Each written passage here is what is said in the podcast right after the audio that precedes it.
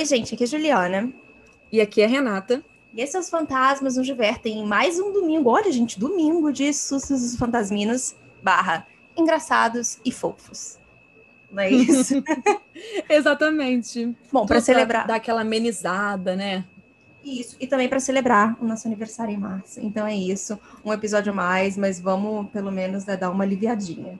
É, agora, acho importante só lembrar que nós marcamos os e-mails como histórias fofas e engraçadas. Às vezes tem mais de uma, a outra pode não ser. Nós vamos ler para não ficar confuso. Exatamente, porque senão, gente, imagina. Ah, já li nesse e-mail, acontece situações que já aconteceram no passado. Meninas, acho que vocês já leram. É, porque, na verdade, esse e-mail, sei lá, era de lobisomem, mas aí tinha um outro, e aí quando a gente vê, ai, tô confusa, entende? É. Então, para facilitar a vida de todo mundo, caso alguém escute uma história triste no meio, vocês sabem por que, que ela tá aqui, né?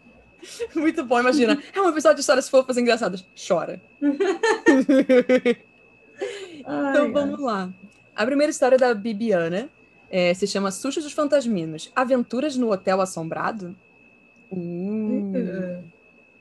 Oi, meninas, tudo bem? Novamente estou aqui escrevendo para vocês. Nesses dias de quarentena, lembrei de uma história de terror barra comédia que vivenciei uns anos atrás. Eu gosto que ela mesma já deu o gênero da história. Uhum.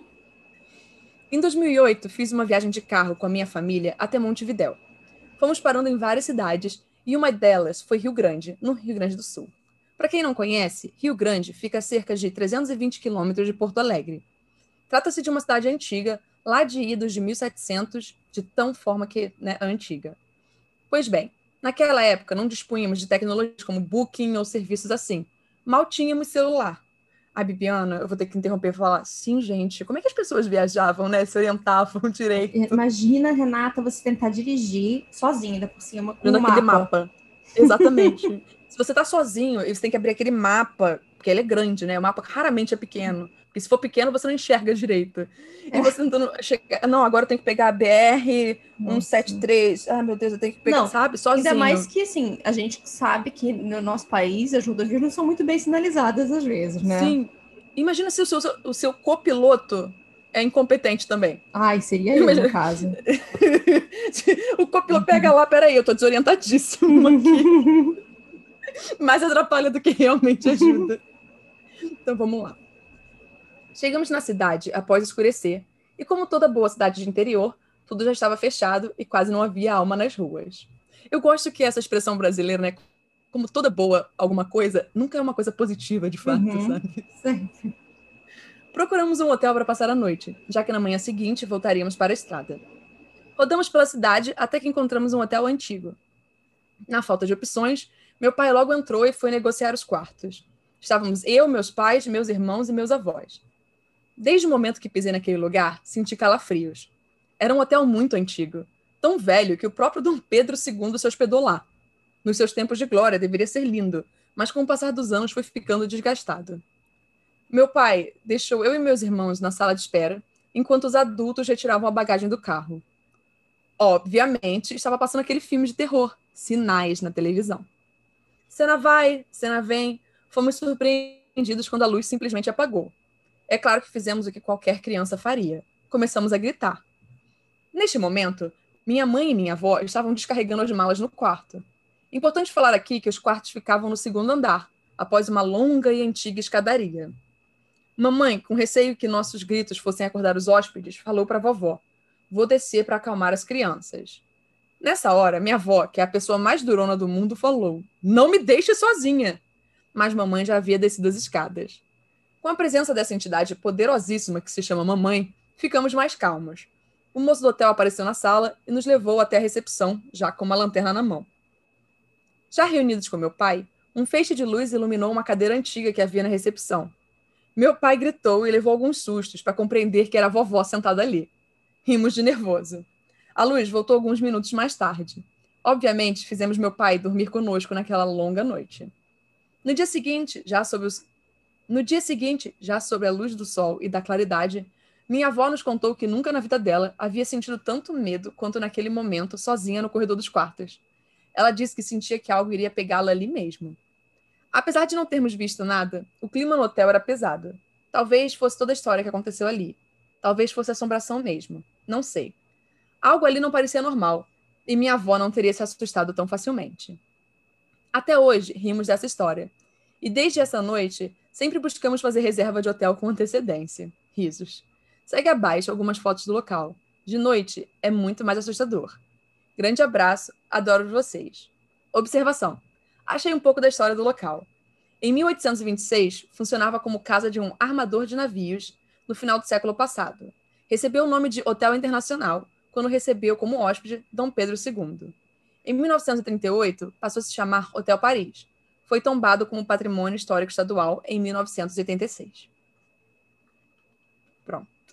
É, eu fiquei quieta porque eu me lembrava bem dessa história, eu me lembrava que ela era engraçada. E eu me lembro também que as fotos desse hotel, de fato, são meio assustadoras. eu tô rindo porque eu só consigo pensar na avó, sabe? Aham. Uhum. Ai, bom. gente, adoro. Vamos lá. Bom, o próximo e-mail é da Tatiana e se chama Automatonofobia. Oi de novo. Como falei anteriormente, estou mandando esse e-mail com outro assunto para não misturar as histórias. É que percebi que vocês falam muito sobre bonecas e queria contar que o medo de bonecas tem um nome. Se chama pediofobia e é parte de uma fobia maior e mais abrangente, que se chama automatonofobia. Duas fobias que esta que vos fala tem em nível hard. A automatonofobia é o medo de figuras humanas inanimadas, podendo ser estátuas, quadros hiperrealistas, esses que nos acompanham com os olhos, então, nossa. Manequins uhum. e bonecas. No meu caso, as bonecas são o pior, mas eu tenho o combo completo. É aqui que as pessoas se enganam sobre a automatonofobia. Elas sempre perguntam: Nossa, mas então o filme do Chuck e da Annabelle deve te matar de medo, né? Não, pois ambos estão possuídos por espíritos, ou seja, não são inanimados. Como eu falei no e-mail anterior, com espíritos eu lido de boas. O meu problema é pensar nesses objetos humanoides agindo por conta própria, entende? Uhum. Enfim, ela nunca vai ver o primeiro episódio de Doctor Who, Renata, da nova. É, é, isso se ela já não chegou lá e simplesmente adeus. Ficou traumatizada pro resto da vida. Exato. Enfim, mas o relato que eu queria contar dessa vez, já que vocês têm pedido histórias engraçadas, é sobre o meu primeiro emprego quando saí da faculdade. Eu tinha zero experiências e não podia deixar escapar esse emprego de carteira assinada em uma empresa grande do meu estado. Era uma marca de calças jeans e acessórios que tinha sido super grande e conhecida, e eu fui contratada para ser fotógrafa de moda. Agora eu preciso fazer um parênteses. Eu não sou lá uma grande fotógrafa, mas a única coisa que eu entendo. Desculpa, eu tô rindo. Uhum. Mas a única coisa que eu entendo ainda menos do que fotografia é de moda. Olhando para o passado, eu realmente não sei o que diabos eu estava fazendo lá. Acontece que vira e mexe tinha que fotografar peças de roupas em manequins. E a hum. empresa tinha um monte deles. Claro que eu, verdona do primeiro emprego, tinha que tentar parecer uma pessoa normal e controlava ao máximo o meu medo para que ninguém soubesse que eu tinha essa fobia particular. Tentava fotografar as manequins o mais rápido que eu conseguia e tirava elas do estúdio assim que acabava a sessão de fotos. Eis que nesse dia estava chovendo horrores e eu tinha feito uma sessão de fotos com vários manequins, que eu tinha tirado do meu estúdio e colocado no corredor atrás dele, para que alguém mais destemido do que eu guardasse posteriormente no depósito, que era o lugar de onde elas nunca deveriam ter saído. Quando estava quase na hora de ir embora, caiu um raio na rede elétrica e o meu computador fez um ruído e desligou sozinho. Com medo de ter perdido todo o meu trabalho do dia, eu liguei ele de volta para conferir se as fotos ainda estavam lá. Só que todos os funcionários dessa empresa saíam ao mesmo tempo quando, terna... quando terminava o expediente. E num dia tão feio quanto aquele, a debandada ao bater às 19 horas foi geral. Não ficava ninguém na empresa, pois ela tinha um convênio com uma dessas empresas de segurança privada, que ficava muito próxima dali e cujo dono era algo como primo do dono da empresa da qual eu trabalhava. Em outras palavras, não havia por que deixar um segurança ali, já que no menor, no menor sinal do alarme, os seguranças particulares da empresa do primo do dono chegariam dispostos a neutralizar um possível invasor. E com neutralizar, entenda, matar mesmo. Acho brutal quantas vidas valem menos do que a propriedade. Já sabia na época que as coisas funcionavam assim. Bem, as fotos estavam no meu computador, então eu não precisava mais me preocupar com isso. Só que no que eu fui parar para conferir elas, todos os funcionários foram embora. E quando eu abri a porta do meu estúdio, eu me deparei com a empresa completamente vazia e escura. No que eu abri a porta, o alarme disparou, e no que eu olhei para o corredor atrás de mim, outro raio caiu só para silhuetar todo o exército de manequins que estavam ali. Eu entrei num pânico gigante, pois agora sabia que em minutos teriam seguranças armados até os dentes na porta da empresa, dispostos a chegar atirando num possível invasor. Mas, por outro lado, o ponto mais afastado da porta era o corredor onde eu estava prestes a ser atacada pelas manequins. Ok, ok. Eu sei que elas não iam me atacar, Mas o ponto-chave da automatonofobia é a iminência, entende? O medo não está exatamente na boneca ou na estátua se mover sozinha, pois até onde sabemos, elas raramente se mexem. Mas então, o medo reside nessa iminência. Então eu basicamente tive que escolher um dos lados para correr. Ou eu corria para a porta onde chegariam os seguranças armados e lidava com a iminência de tomar um tiro, ou eu corria para os manequins e lidava com a iminência do que teria, do que quer que minha autonomatofobia, do que a minha autonomatofobia possa imaginar. Então eu fiz o que qualquer pessoa teria feito no meu lugar. Corri para a porta, o mais longe possível daqueles manequins horrendos. Quando chegaram os seguranças apontando as armas para a porta da empresa, eles me encontraram espremida tentando sair por um basculante de uns 40 centímetros com uma perna para fora e tentando passar a cabeça e o ombro por ali. Meu alongamento não é lá essas coisas, mas o pânico era tanto que eu viria uma verdadeira contorcionista nesse momento. Eu quase uhum. consegui. Um dos seguranças gritou algo do tipo: Quem é você? O que está acontecendo? Nessa hora eu consegui olhar para ele do basculante e gritar: Vocês precisam me tirar daqui! Acho que eles. Desculpa. Eu fico imaginando, tipo, só uma perna para fora, sabe? Porque eu consigo imaginar a visão das duas pessoas. A pessoa que tá tentando ali com a perna do lado de fora e a do lado de fora olhando com aquela. Que diabo tá acontecendo ali dentro? É. Eu não sou pago o suficiente para lidar com isso. Os dois, no caso, pensando. Exato. Bom, acho que aí eles viram que eu era uma jovem em pânico demais e pateta demais para representar alguma ameaça. Eles só baixaram as armas e responderam: Ok, ok, a gente vai te tirar daí, mas não vai ser pelo basculante. Por favor, volta para dentro.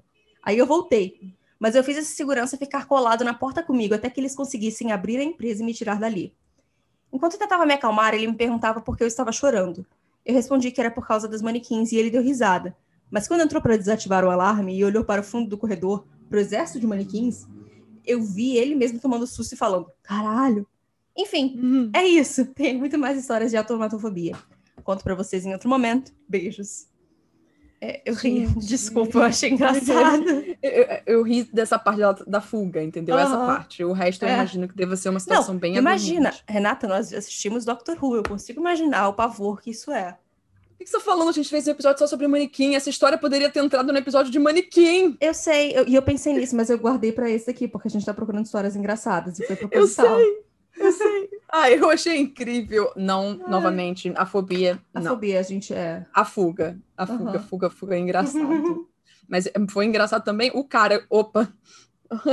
eu tava rindo três segundos atrás, agora Eita eu tô. Eita, nossa, né? Eita nossa. Exato. Ah, essa história agora é da Sara. Ela veio do Instagram. Eu, eu não preciso falar que ela veio do Instagram, então vamos copiar. Essa história agora é da Sara. Oi, eu vou contar para vocês algumas das minhas experiências com o sobrenatural. Aí provavelmente deve ter coisas engraçadas e não tão engraçadas aqui no meio. Então, quero começar dizendo que minha mãe era médium, já tinha frequentado diversas religiões e acabou não se fixando em nenhuma. Mas ela sempre via e ouvia coisas, e ela disse que uma das explicações para mim é que a mediunidade é algo que se passa entre a família. Nunca confirmei isso, mas desde pequena, não importa onde eu esteja, convivo com essas experiências. A primeira história é sobre o dia que meu tio morreu. Eu tinha seis anos, estávamos todos na casa da minha avó. Então minha mãe começou a passar mal, dizendo que alguma coisa muito errada ia acontecer, que ela queria ir embora. Ela arrumou todas as nossas roupas, pegou meu irmão, na época com seis meses, e foi pegar um ônibus. Mas era para lá de meia-noite. Isso foi em 1997. Não tinha nem táxi disponível como hoje em dia. Daí, ela teve que voltar para minha avó. Mais tarde, umas três da manhã, informaram que meu tio tinha sofrido um acidente por volta de meia-noite e que tinha sido o único do carro a falecer. No dia seguinte, quando fomos para casa, lembro que tive um sonho, mas eu estava acordada, com meu tio dizendo que tudo ia ficar bem e que ele estaria sempre comigo. Desde aquele dia, sempre que as coisas estão muito ruins comigo, ele faz uma visitinha. Já ouvi na porta do meu quarto, em sonhos, do meu lado na faculdade, sempre todo de branco com uma luz maravilhosa em volta e sempre trazendo uma sensação de paz e tranquilidade. Essa foi uma história fofa e boa. Eu, é, eu, eu gosto disso, porque o tio, né, tá ali para dar aquela tranquilidade, passar aquela sensação de que as coisas podem estar complicadas agora, mas elas devem melhorar, sabe? Sim, e você sabe que tem alguém, tipo, tomando conta, né? Exatamente. Agora a clássica do Homem do Chapéu Preto. Olha! Ai, meu Deus, olha até. Nos, ó, até nos fofos engraçados ele aparece. Como já disse, sou detectora de paranormalidade. Uma vez, na casa da minha tia, eu estava de babá das crianças. Ela e meu tio tinham saído. Após colocar as crianças para dormir, deitei no colchão que estava no chão, virada com os pés para a porta. Não sei exatamente que horas eram, mas acordei com uma discussão exaltada entre meus tios. Mas quando abri os olhos, não foi a discussão que me acordou, mas foi ele. Ele estava lá, na porta, olhando para mim e gargalhando. Um homem alto, de guio, de terno e chapéu preto, não sei dizer como era a face dele, mas sei que até hoje só lembro da figura me dar arrepios. Eu olhei para ele e ele para mim. Ele gargalhava de uma forma tão maldosa que na mesma hora me cobri com edredom. Afinal, eu estava paralisada de medo e nem minha voz estava saindo para berrar e fiz a única coisa que podia fazer. Rezei. Rezei muito até cair no sono novamente. Entendam que a sensação era horrível. Nem era medo, era pavor. No dia seguinte, acordei com um arranhão profundo no antebraço que ficou marcado por uma semana. Mas graças a Deus, até hoje nunca mais vi esse espírito. Qualquer dia, mando mais outras. É. É, é assim, né? É, gente, é.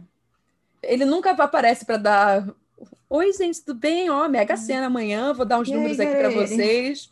Ah, ele nunca aparece para fazer isso. É sempre pavor mesmo. Por que será, né, Renata? Por quê? Bom, vamos lá. O próximo é do Ícaro e se chama Segredos Mal Guardados. Oi, gente. Meu nome é Ícaro. Comecei a escutar o podcast umas semanas atrás e agora estou maratonando os episódios. Adoro as histórias e os temas que escolhem. Eu nunca pessoalmente tive uma experiência sobrenatural, mas tem uma que me envolve. Quando minha mãe engravidou de mim, meus pais decidiram manter segredo sobre isso por um tempo. Até que um dia minha madrinha, irmã mais velha do meu pai, falou para ele que tinha sonhado que a namorada dele estava grávida. Ele ficou pálido e o segredo acabou. Até hoje, se minha madrinha sonha com gravidez de alguém, a pessoa corre para fazer teste. Bem, hum. é isso. Não é muito sobrenatural, mas acho que é uma história interessante e meio engraçada. Espero que tenham gostado. Enfim, gosto muito do podcast me divirto demais com os relatos. Bu. Eu, eu tenho pavor dessas pessoas, Renata. Eu conheço muitas pessoas assim. Então, tinha uma conhecida que ela falava que toda vez que ela sonhava que alguém estava grávida, a pessoa estava grávida. Aí ela falou: Um dia eu vou sonhar com você, Renata. Eu fico olhando pra cara dela, espero que não. Pelo Obrigada. amor de Deus. Tipo assim, senhora, não, agradeço muito. Queremos coisas não, não boas. precisa. e eu, a minha querida amada avó, ela, quando ela sonha com cavalo, é coisa ruim. Toda vez que ela sonha com cavalo, alguém vai dizer, vai ligar no dia seguinte ou na semana seguinte, falando que algum parente faleceu. E sem brincadeira, gente. Ela sempre falava, gente, sonhei com cavalo. E aí a gente só ficava, sei lá, ah, nossa, que, que complicado, né? Mas dessa vez não vai ser nada, não. Mas era. Sempre é. é sempre era. Ai. Ai. Vamos para a história agora, que se chama O ET e Eu. É da Jéssica. Eu gosto. É, é porque eu já tô aqui empolgada, aí eu li pois que é, eu já, já entendi o que, que é. Exato. Ai, é, Fala que é o ET do, do. Casa, telefone. É, é esse mesmo. Ah, tá. Não, eu ia falar do Rodolfo ET mesmo. ah, não. Olá, meninas. Eu sou a Jéssica e sou apaixonada por esse podcast desde os primeiros episódios. E nunca mandei um e-mail, pois não tenho nenhum relato sobrenatural para compartilhar, graças aos deuses. Mas, como eu sei que vocês adoram histórias engraçadas, vou compartilhar uma de minha infância. Ai, cada vez fica melhor. Ai, eu sou vai. de Varginha, é. interior de Minas Gerais. Adoro, para. Ai. Eu achava que eu achava que era o ET o filme, mas agora que eu vi, é porque Não. era ET todo dia na televisão, eu achei que né, era o filme ET todo dia na televisão, mas agora que tá Só que não. Desculpa, que gente. Não. Vamos lá. E minha, é, e minha cidade ficou muito famosa depois de receber a ilustre visita do ET. Quando tinha por volta de 5 anos de idade, três meninas do meu bairro avistaram uma criatura bizarra em um terreno baldio que não ficava muito longe da minha casa. Começou então um rebuliço. Era ET o dia todo na televisão.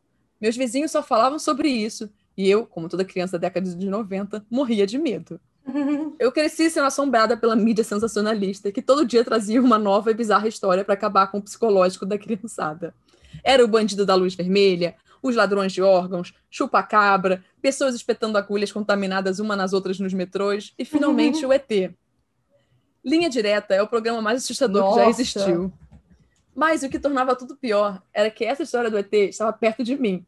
Aconteceu em um lugar que eu conhecia muito bem. Entendi. Ela, ela saiu da. No caso, alguma coisa invadiu a zona de conforto dela. a mídia sensacionalista. Pois é. Não, mas Renata, anos 90 era só isso. Com certeza. Hoje em dia é o que também, Juliana? Ah, tá Não, bom. mas eu falo, mas eu falo que assim, eram essas. Era o ET de Varginha e o Chupacabra eram o tempo todo na TV. Era direto, direto. Muito, toda hora. Minha mãe, mulher esperta, se aproveitou bastante da aparição do visitante extraterrestre e usava isso o tempo todo para nos colocar na linha. Se eu fazia uma bagunça, se eu desobedecesse, ela já vinha logo dizendo que o ET ia me levar. Eu tinha tanto medo, mas tanto medo, que à noite tinha que dormir com a minha mãe. E nas raras ocasiões em que dormia no meu quarto, passava a maior parte da noite em claro, debaixo do mais poderoso escudo contra todo tipo de mal que já existiu o edredom.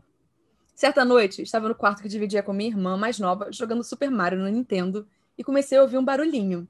Era baixo e não passava de um tilintar leve sobre o piso do quintal. Me arrepiei inteira e fiz o que qualquer criança faria. Me escondi debaixo do cobertor e pedi a Deus para não deixar o ET me levar.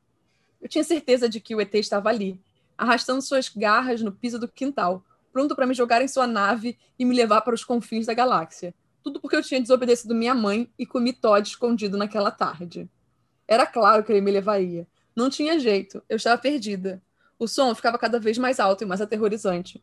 Eu já conseguia ouvir a criatura fungando enquanto cada vez mais se aproximava da minha janela. Dividida entre ficar escondida, correr ou gritar, continuei quieta debaixo da coberta. E foi aí que o ET latiu. Sim, meninas, o ET latiu. Pois a terrível criatura extraterrestre era ninguém menos que minha cadelinha Tila, e o tilintar que eu via eram as unhas da danadinha que estavam grandes demais e raspavam no piso. É isso. Espero que tenham gostado. E parabéns mais uma vez pelo melhor podcast de comédia paranormal. Beijinhos. Tadinha ai. da Tila, que levou culpa. Ai, muito bom. Eu sei que hoje em dia todo mundo fala, ai, na verdade eu gostaria que o ET me levasse, sabe? Mas eu imagino que deve ter sido bem aterrorizante naquela época, ainda mais quando você era de Varginha mesmo, sabe? Pois é. Eu tinha medo de ter de Varginha e tava longe, imagina quem tá lá, Renata. Uhum. Bom, Vamos lá, então. O próximo se chama O Demônio no Meu Quarto e é da Carolina. Boa tarde, meninas. Estou de volta para contar outra história. Sou a criança que quase foi sequestrada na praia nos famigerados anos 90. Essa aconteceu em cinco anos, aqui em Curitiba, onde moro hoje. Inclusive, ainda moro no mesmo prédio, mas em outro andar. Antes de começar, acho bom apenas explicar rapidamente como é o meu apartamento, porque será importante para a história. A porta de entrada fica na sala de estar, depois tem um quarto que servia como sala de TV, depois outro quarto como escritório e no final do corredor, o quarto principal, meu e do meu marido. Pois bem, estava na sala de TV, o primeiro quarto do corredor, depois almoço, já me preparando para aquela soneca esperta quando ouço passos. A princípio eu tentei racionalizar, pensando que pudesse ser no vizinho. Mas acontece que o prédio onde eu moro é bem antigo e não tem essas paredes de papelão encontradas nos prédios mais novos. É bem difícil de escutar passos de vizinho, ainda mais com a TV ligada. Frente a esse fato, mutei a TV para ouvir melhor e logo tive a certeza. Os passos eram dentro do meu apartamento. Eu gelei. Peguei a coisa mais próxima para a defesa, no caso o controle remoto, e saí bem fininho para o corredor.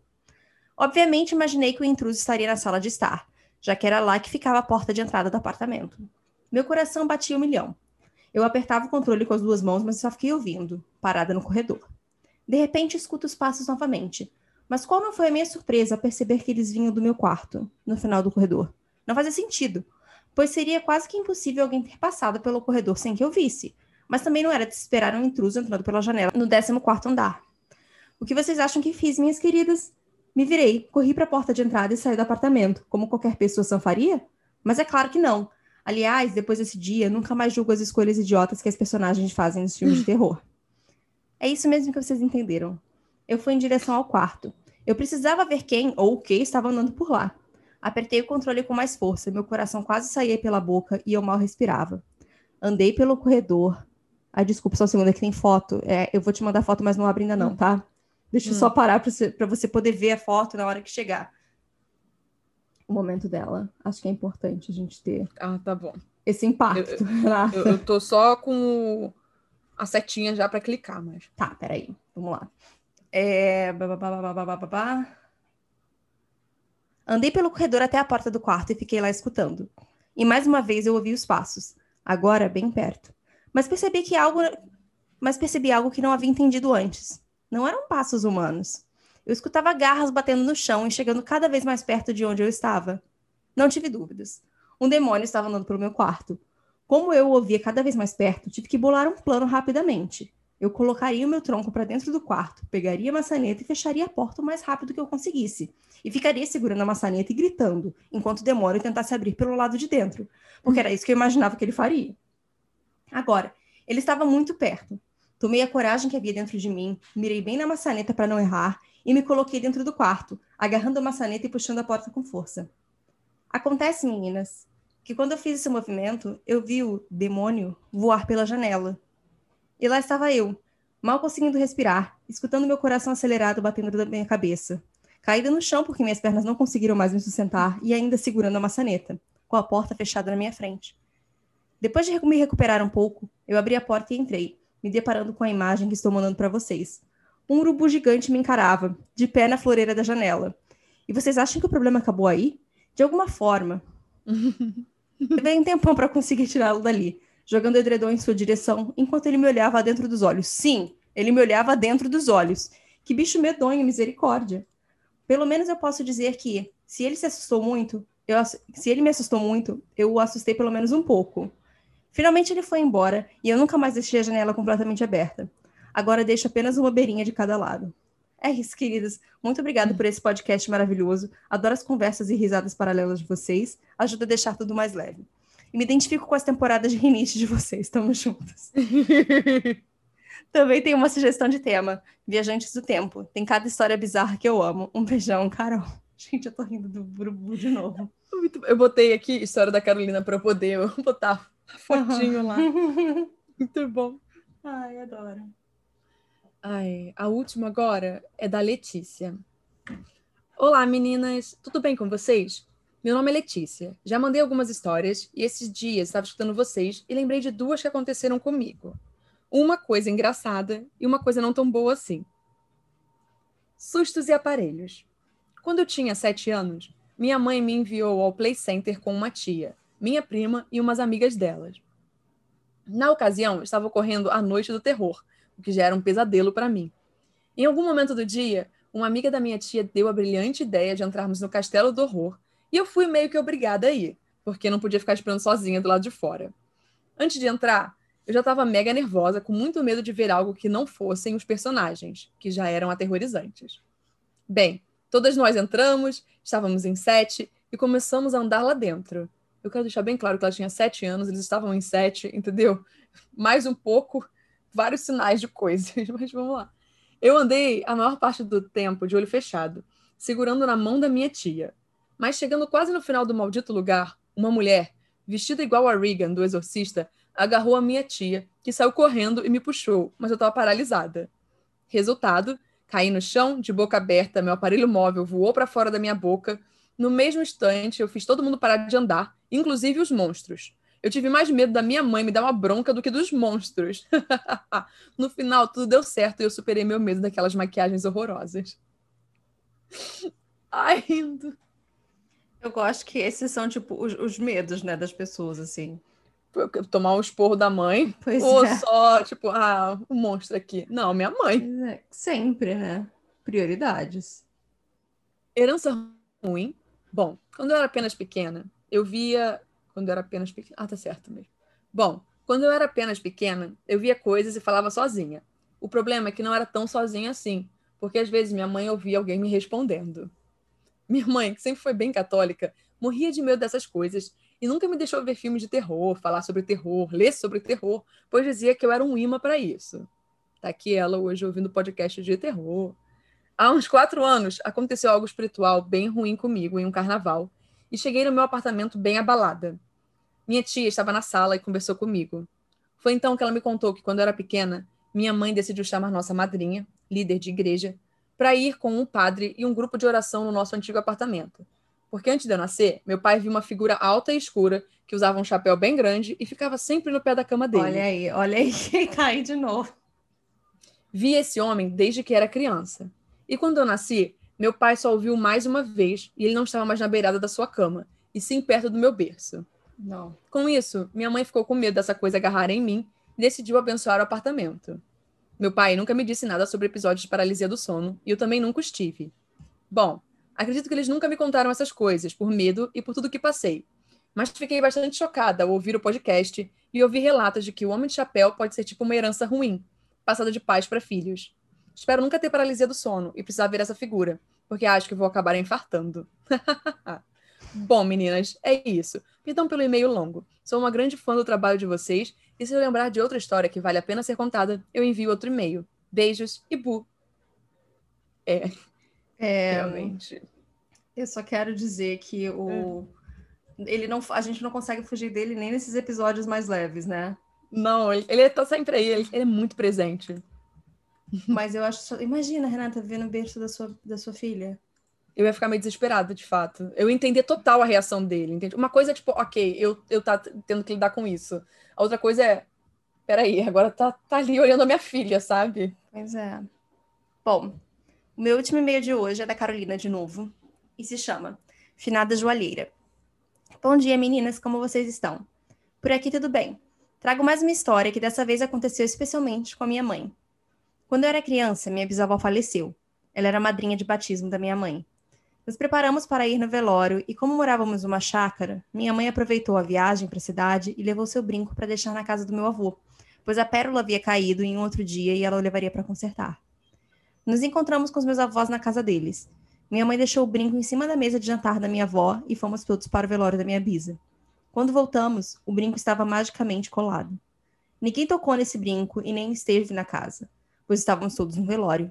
Minha mãe considerou o fato como um presente de sua madrinha e continuou usando o brinco desde então, sendo que a pérola nunca mais caiu. Por hoje é só, essa história é rapidinha. Envio, é, envio mais conforme consigo tempo. Muito obrigada pelo trabalho de vocês no podcast, vocês são maravilhosos. Aí, bonitinho, né? Uhum. Acabou? Aham. Uhum. Também. Ah, acabou. Por alguns segundos eu esqueci que a minha era a última. Ai, gente, então é isso. Espero que vocês tenham gostado das histórias engraçadinhas, né?